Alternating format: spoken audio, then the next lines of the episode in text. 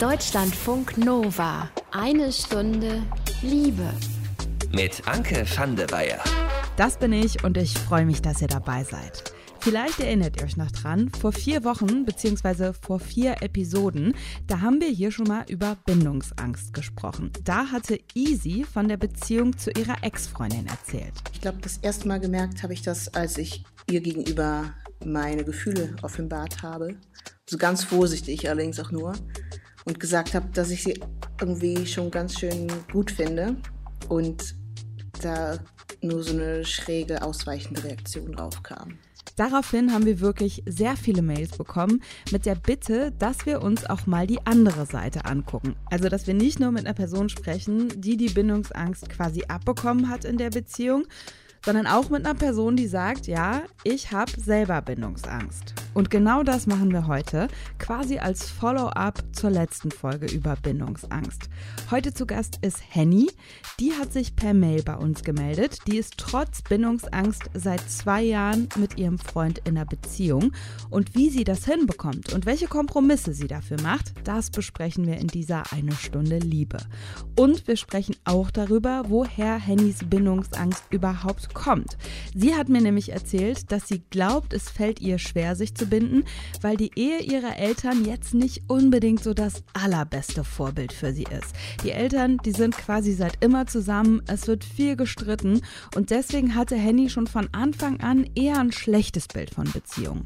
Und die Beziehung zu ihrem allerersten Freund, die spielt bei dem Thema aber auch noch eine Rolle. Mit meinem allerersten Freund, da war ich knappe 16, als ich mit dem zusammengekommen bin.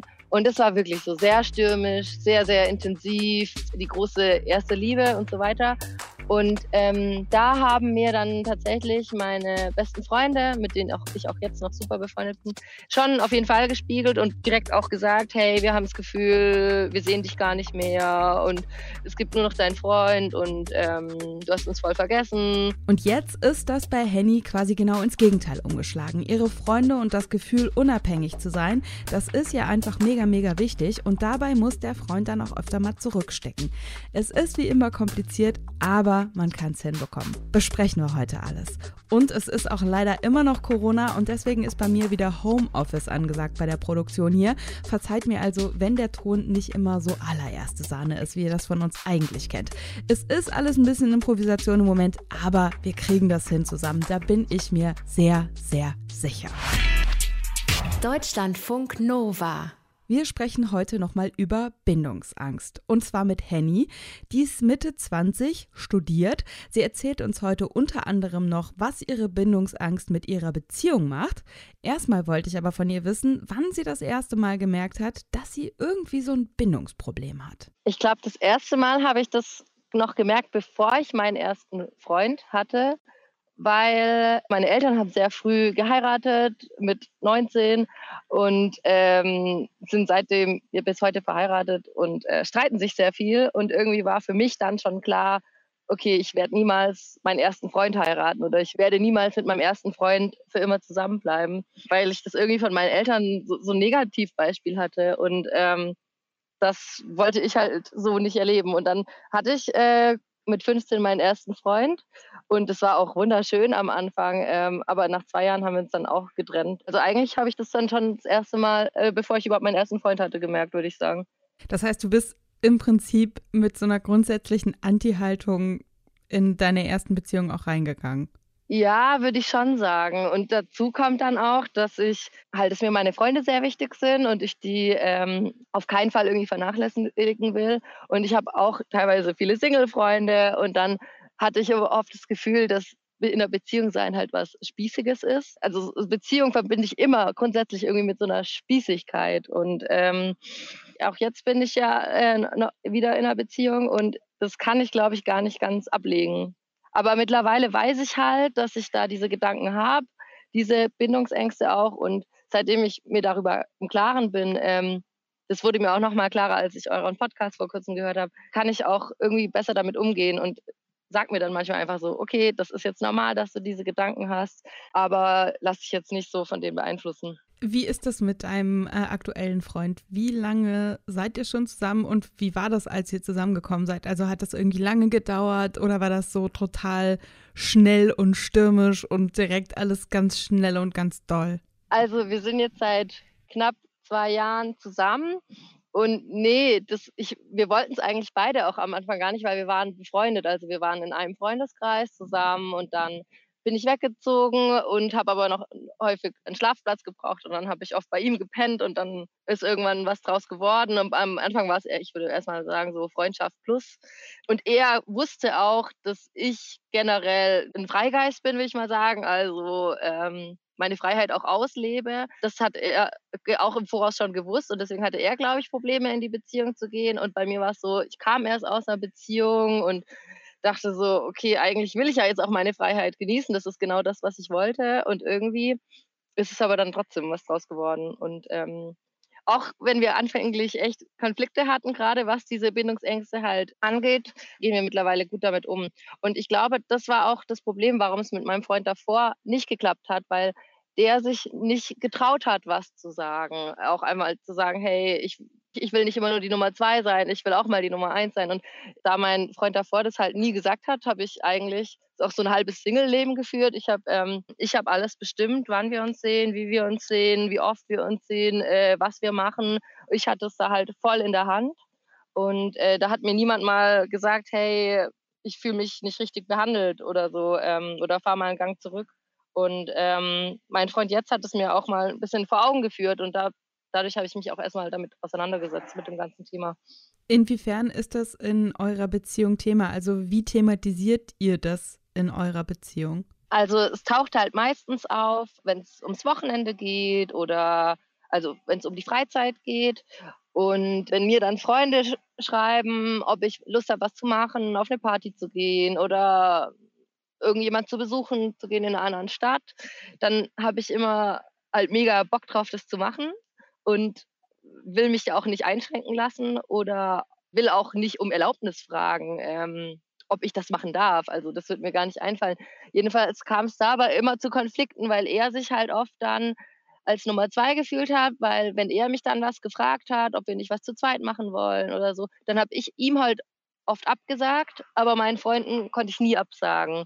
Und äh, dadurch hat er sich halt ähm, voll oft wie die Nummer zwei Gefühl. Also das hat er mir dann oft auch gesagt, dass er halt das Gefühl hat, dass meine Freunde mir viel wichtiger sind und warum ich denn überhaupt mit ihm in einer Beziehung sei. Eigentlich kam es dann immer dann zu Konflikten, also wenn es um schöne Sachen ging, wie Wochenende oder so. Aber irgendwann haben wir festgestellt, dass es halt, dass wir immer über die gleichen Sachen geredet haben dann haben wir noch mal richtig darüber geredet, über das Problem und ähm, jetzt versuchen wir einfach besser zu kommunizieren. Ihr merkt schon, ne? Dieses Hin und Her zwischen Freund und Freundeskreis, das ist bei Henny einfach ein riesengroßes Thema. Deutschlandfunk Nova. Eine Stunde Liebe. Unser Liebestagebuch kommt heute von Sophie. Die hat über zwei Jahre lang hier bei Eine Stunde Liebe ihr Sex- und Liebesleben mit uns allen geteilt. Sie hatte erst mit ihrem Freund Jan eine Fernbeziehung, dann eine offene Beziehung und im letzten Oktober, da sind die beiden dann zusammengezogen und haben sich zum allerersten Mal eine Wohnung geteilt. Und diesen Sommer steht noch was richtig Großes an. Um was es geht, das erzählt euch Sophie in ihrem allerletzten Liebestagebuch. Ich muss fast ein bisschen aufpassen, dass ich da nicht sentimental werde. Es ist so, dass Jan und ich entschieden haben zu heiraten. Also ich weiß, wir sind relativ jung, wir sind Mitte 20 und wir sind dann seit ungefähr vier Jahren zusammen. Aber für uns ist es gar nichts, was so super plötzlich kam, sondern wir reden da schon super lange drüber und für uns stand das irgendwie schon ganz lange fest und es gab auch irgendwie gar keinen Antrag oder so, sondern wir haben einfach überlegt, okay, man kann sich am Standesamt ab sechs Monate vorher so die Termine holen und dann müssten wir uns das langsam irgendwie einen Termin festlegen, wenn wir das halt eben ja in dem Zeitraum machen wollen. Und ähm, dann haben wir das halt unseren Familien gegenüber kommuniziert und auch gefragt, ob die Zeit haben. Und mit der Reaktion, auch in der Heftigkeit, hatten wir dann eigentlich gar nicht so gerechnet, weil voll viele unserer Verwandten, also auch auf beiden Seiten, da eher total anti sind und irgendwie das Gefühl hatten, okay, vor Anfang 30 sollten wir nicht heiraten oder meine Großeltern mir zum Beispiel auch einen Brief geschrieben haben, wo so sinngemäß drin stand, so, wir mussten damals heiraten, um zusammen wohnen zu können, um gemeinsam in den Urlaub fahren zu können. wenn man schwanger ist. Aber das ist doch bei euch alles nicht der Fall. Ihr seid nicht schwanger, ihr könnt zusammen wohnen, ihr könnt doch alles genau so machen. So, warum heiratet ihr überhaupt? Und ja, da haben wir auch noch mal ganz lange darüber nachgedacht, warum ist das eigentlich so wichtig. Ähm, zum einen ist es so, dass wir ja beide auch zumindest eine Promotion und vielleicht auch eine wissenschaftliche Karriere anstreben und das so langsam immer näher rückt und dass, wenn man in der Wissenschaft veröffentlicht hat, es einfach ungünstig ist, nochmal so seinen Namen zu merken, weil man dann die Publikation auch nicht mehr findet. Und damit wäre einfach jetzt die letzte Chance, wenn man gemeinsam Familiennamen möchte, der uns auch beiden sehr wichtig ist, das nochmal so zu ändern. Und es wird so sein, dass der Jan eben meinen Nachnamen annehmen wird.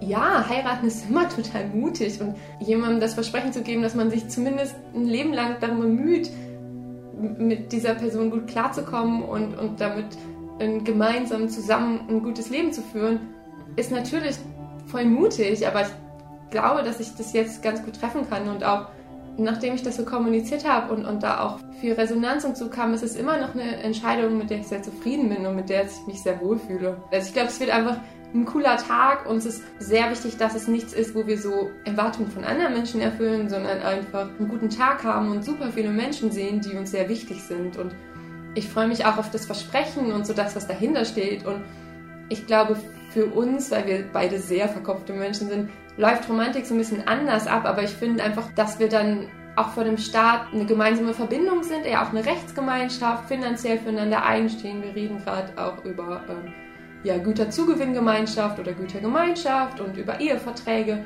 Also diese ganze Verbundenheit und alles, was das dann mit ausdrückt und auch diesen gemeinsamen Namen und ja, dann auch nochmal öffentlich zu bekunden, dass man sich eben eine gemeinsame Zukunft vorstellt, das finde ich auch einfach was, was sehr, sehr Schönes. Und natürlich freue ich mich da total drauf. Geheiratet wird im August, wegen Corona dann wahrscheinlich doch in eher kleinerer Runde. Groß nachfeiern wollen Jan und Sophie dann aber im nächsten Jahr. Wir wünschen den beiden auf jeden Fall alles Gute und wir sagen auch nochmal ganz, ganz fett Danke für all die Geschichten, die Sophie mit uns geteilt hat.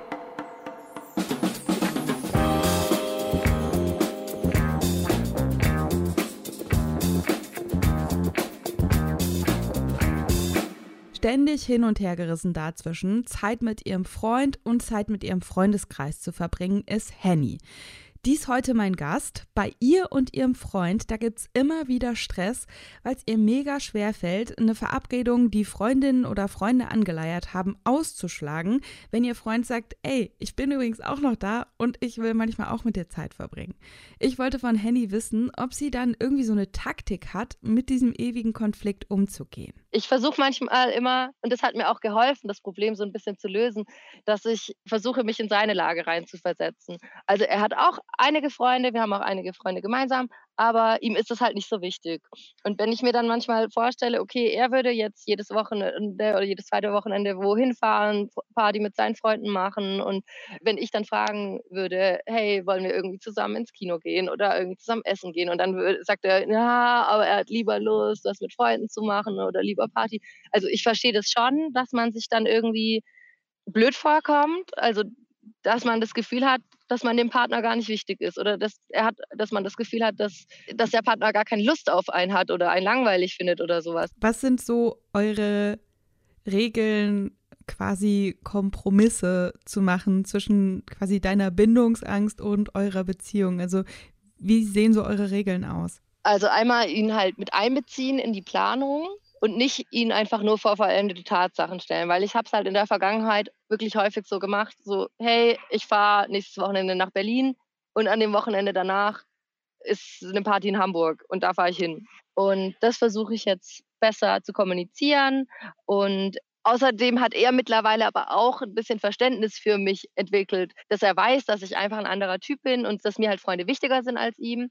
Und er versucht da mittlerweile auch einfach sich ein bisschen zu beruhigen und zu sagen, hey, das ist jetzt nicht böse gegenüber ihm gemeint, sondern ich habe halt dieses Bedürfnis, Freunde zu sehen und mit denen was zu machen. Und ich glaube, wir sind da halt beide dann so eine Art Kompromiss eingegangen. Und ich versuche mir halt auch hin und wieder zu sagen, hey, wenn ich ihm absagen kann, und das habe ich echt häufig gemacht in der Vergangenheit, dann kann ich Freunden auch absagen. Und das ist auch mal okay, Freunden abzusagen. Und man muss nicht immer bei allem dabei sein. Hast du das jemals äh, von deinen Freunden irgendwie ähm, gespiegelt bekommen? Also so, dass du irgendwie, dass du mehr abwesend warst, weil du in einer Beziehung warst? Ja, tatsächlich. Und ich glaube auch, dass das Ganze zusätzlich zu dem Thema mit meinen Eltern auch mit reingespielt hat in meine Bindungsangst, die ich heute habe.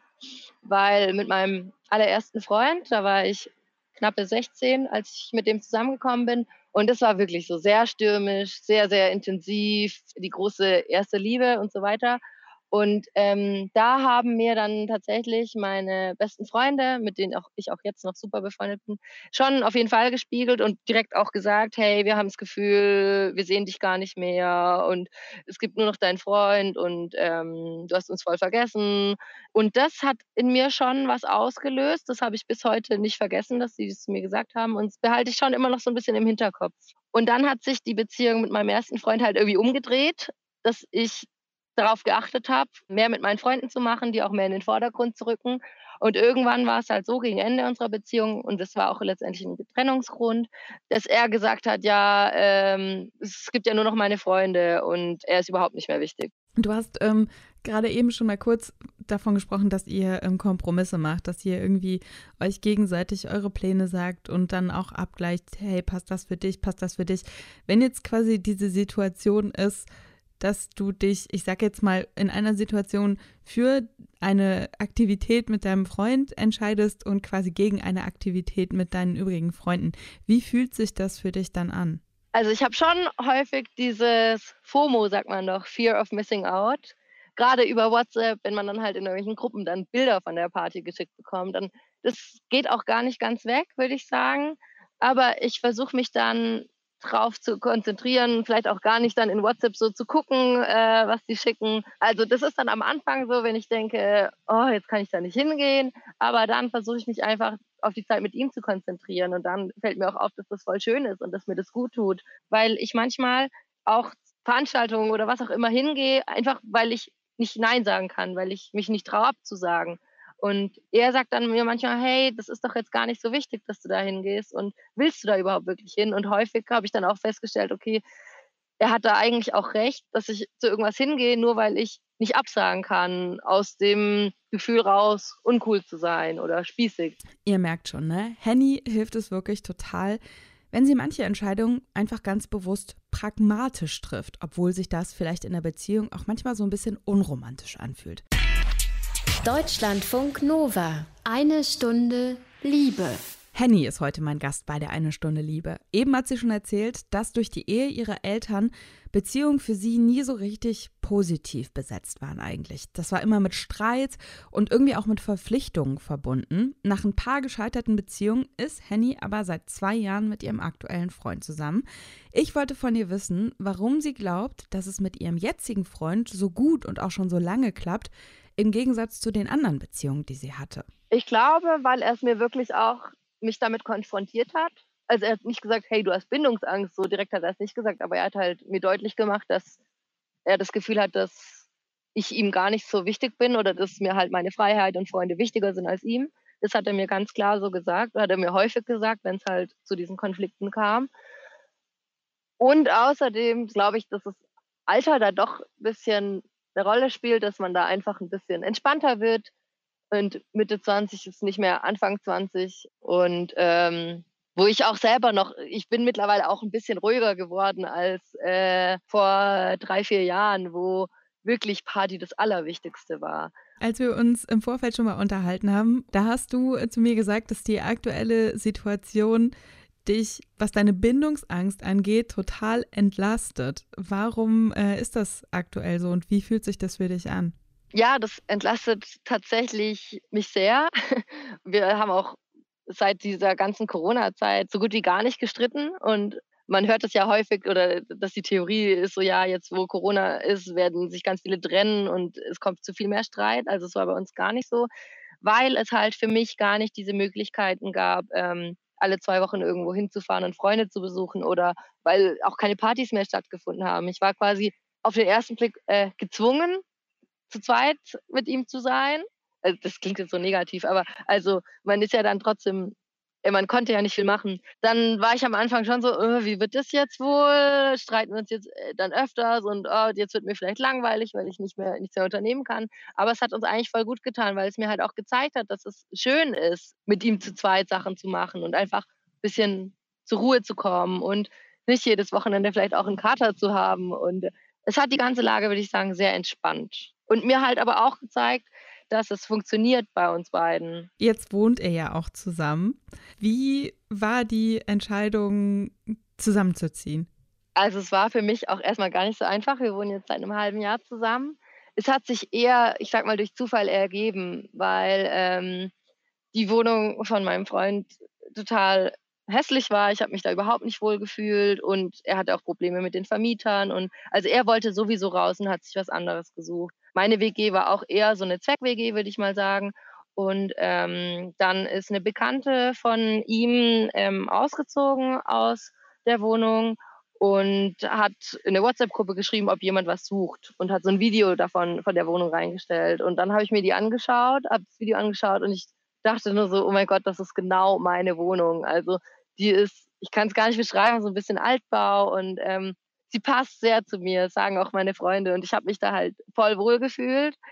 Und dann habe ich erst zu meinem Freund gesagt, ja, er soll sie nehmen, halt alleine, weil er ja eh was gesucht hat. Aber sie ist halt einfach zu teuer für alleine wohnen. Und dann habe ich gedacht, ja gut, wie gesagt, ich wohne auch eher in einer Zweck-WG und ähm, die Wohnung ist, die wollte ich, ich, es war halt eine Chance, die Wohnung zu haben. Und ich habe mir halt auch gesagt, das ist jetzt super rational, aber ich denke mir, ähm, jetzt auch als Unterstützung für alle, die das vielleicht drüber nachdenken, mit ihrem Freund oder Freundin zusammenzuziehen, es stellt ja eine Beziehung auf den Prüfstand.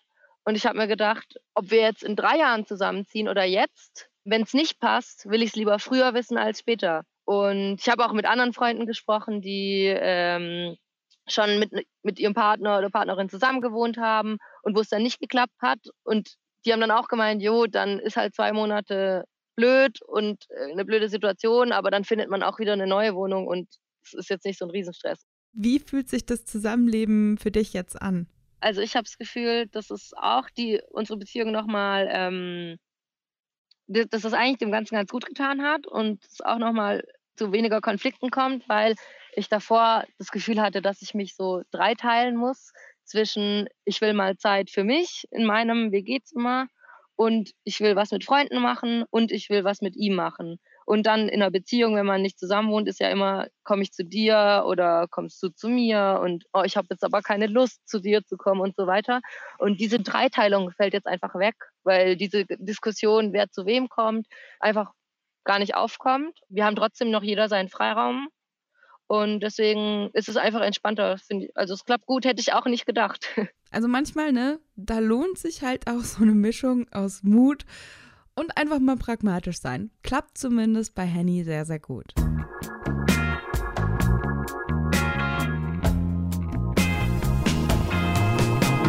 Eine Beziehung führen, trotz Bindungsangst, das kann funktionieren. Das erzählt uns Henny diese Episode. Sie und ihr Freund, sie haben eine Strategie gefunden, mit Hennys Bindungsangst umzugehen. Eine Mischung aus ganz viel Kommunikation, aus Kompromissen und auch mal versuchen, viele Dinge einfach nicht so persönlich zu nehmen. Auch wenn es natürlich trotzdem noch manchmal kracht. Ich wollte von Henny noch wissen, was sie sich für ihre Beziehung für die Zukunft wünscht. Dass wir lernen, beide noch mit unseren Unterschieden besser umzugehen, weil wir wirklich teilweise echt gegenteilig sind. Und dass ich lerne, ihn besser ihn sein zu lassen und auch, weil manchmal zwinge ich ihn Sachen zu machen. Er sagt mir, sagt, und ich muss dann auch manchmal einfach akzeptieren, wenn er keine Lust hat, was zu machen. Aber andersrum muss er auch, glaube ich, noch ein bisschen besser Verständnis für mich haben, dass ich halt ein sehr energetischer Mensch bin, der immer Lust hat, was zu unternehmen und äh, dass er das halt dann aber auch nicht in falschen Hals bekommt, wenn ich mal halt was ohne ihn mache. Und also das funktioniert schon immer besser, aber ich glaube, also es kann nur eigentlich noch besser werden in der Zukunft, denke ich. Und dass wir halt beide noch einfach mehr Akzeptanz für den anderen lernen. Das heißt, du bist aber so ganz grundsätzlich jetzt zum Beispiel nicht mehr der Meinung, dass du dich von dieser Person auf jeden Fall irgendwann wieder trennen wirst, weil das äh, gegen dein Konzept von Beziehung spricht, quasi für immer zusammen zu bleiben. Wir hatten beide die Momente, da hat er mich dann auch gefragt, ja, was willst du mit dieser Beziehung, wenn du nur Freiheit und Freunde haben willst? Aber ich glaube, über den Punkt sind wir raus. Da bin ich sehr froh drum. Äh, und ich hatte auch äh, häufige Male noch, vor allem zu Beginn, mich gefragt, ob ich nicht doch lieber wieder frei sein will und so weiter. Ähm, aber ich glaube, wenn man auch einmal so über den Punkt raus ist und sich dem Ganzen klar geworden ist, dann hilft es weiter. Ich habe noch äh, äh, ein Thema, was ich noch ähm, interessant fand, äh, was ich noch ansprechen wollte. Und zwar ähm, hatte ich ja beim letzten Mal im Vorgespräch schon erzählt, dass ich so einerseits schon eine krasse Bindungsangst teilweise habe, aber wenn, als es dann, ähm, als er dann mal gesagt hat, äh, ja, er weiß nicht, ob er das noch kann in unserer Beziehung, da hatte ich dann das Gefühl, die Kontrolle über das Ganze zu verlieren, weil ich davor immer alles entschieden habe und die Kontrolle in der Hand hatte und ähm, auch über Nähe und Distanz schon auch entschieden habe. Und da hat er dann mal gesagt, ja, er weiß nicht, ähm, ob er es noch kann. Und da hat sich bei mir dann die Bindungsangst irgendwie in Verlustangst umgedreht, weil ich es dann nicht mehr in der Hand hatte. Und das fand ich ähm, interessant erstmal, dieses Gefühl, mir darüber klar zu werden. Und ähm, ich habe da auch mit einer Freundin drüber gesprochen, äh, die auch ganz ähnliche Erfahrungen gemacht hat. Und ich glaube, so geht es vielen, dass es ganz eng miteinander verknüpft sein kann, Bindungs- und Verlustangst. War das für dich dann nochmal wie so eine Art Learning, dass du quasi dann am eigenen Leib erfahren hast, wie das ist, wenn man auf der anderen Seite steht? Voll, ja, auf jeden Fall. Ich glaube, was einem auf jeden Fall hilft, wenn man Bindungsängste hat oder auch wenn man auf der anderen Seite des Ganzen ist, wenn man sich versucht, in die andere Person reinzuversetzen, wie es der wohl gehen würde, wenn ich mich so verhalten würde. Oder wenn die andere Person sich so verhalten würde wie ich, wie würde ich mich fühlen? Ähm, diese Frage hat mir echt häufig weitergeholfen. Das passt auch schon äh, ganz gut zu der letzten Frage, die ich hatte. Welchen Tipp, jetzt ohne Anspruch auf Allgemeingültigkeit natürlich, ne, würdest du anderen Menschen geben, die Tendenzen haben, bindungsängstlich zu sein? Zum einen, sich in die andere Person reinzuversetzen. Wie würde ich mich fühlen, wenn die Person genau das gleiche macht wie ich? Und auch ähm, mal der Stimme, die da im Kopf auf Distanz gehen will, nicht so viel Raum zu geben und es einfach mal zuzulassen, die Nähe mit der anderen Person und sich nicht von äußeren Einflüssen so sehr ähm, drängen lassen, sowas wie Freunde, Partys, irgendwelche anderen Sachen, die, die man erleben könnte wenn man versuchen, das auszuschalten und bewusst versuchen, die Zeit mit dem Partner zu genießen und sich auch darüber klar zu werden, warum man, ist man überhaupt mit der Person ursprünglich zusammengekommen und was gibt die Person einem Positives mit. Vielen Dank an Henny für ihre Offenheit und dass sie wirklich so viel von ihrer Beziehung auch mit uns geteilt hat. Und danke an euch fürs Zuhören. Ich hoffe, ihr konntet aus unserem Follow-up zum Thema Bindungsangst ein bisschen was mitnehmen. Und wenn euch das Thema generell interessiert und ihr die andere Seite auch nochmal hören wollt, dann checkt sehr, sehr gerne die Episode vom 1. Mai. Die haben wir euch auch nochmal auf deutschlandfunknova.de im Text zu dieser Sendung hier verlinkt. Da hört ihr zum Beispiel Easy, die über die Beziehung zu ihrer Ex-Freundin redet Ihr hört aber auch die Psychologin Stefanie Stahl. Die gibt Tipps für Leute, die mit einer bindungsängstlichen Person in einer Beziehung sind. Und wenn ihr generell Themen oder Wünsche habt für die eine Stunde Liebe, dann schreibt sehr, sehr gerne eine Mail. Die Adresse ist mail.deutschlandfunknova.de. Und wenn ihr uns immer dabei haben wollt und kein Update verpassen wollt, dann abonniert uns wie immer auch sehr, sehr gern da, wo ihr am liebsten Podcasts hört. Ich bin Anke van der Weyer. Ich sag Tschüss. Habt's gut. Deutschlandfunk Nova. Eine Stunde Liebe. Jeden Freitag um 20 Uhr. Mehr auf deutschlandfunknova.de.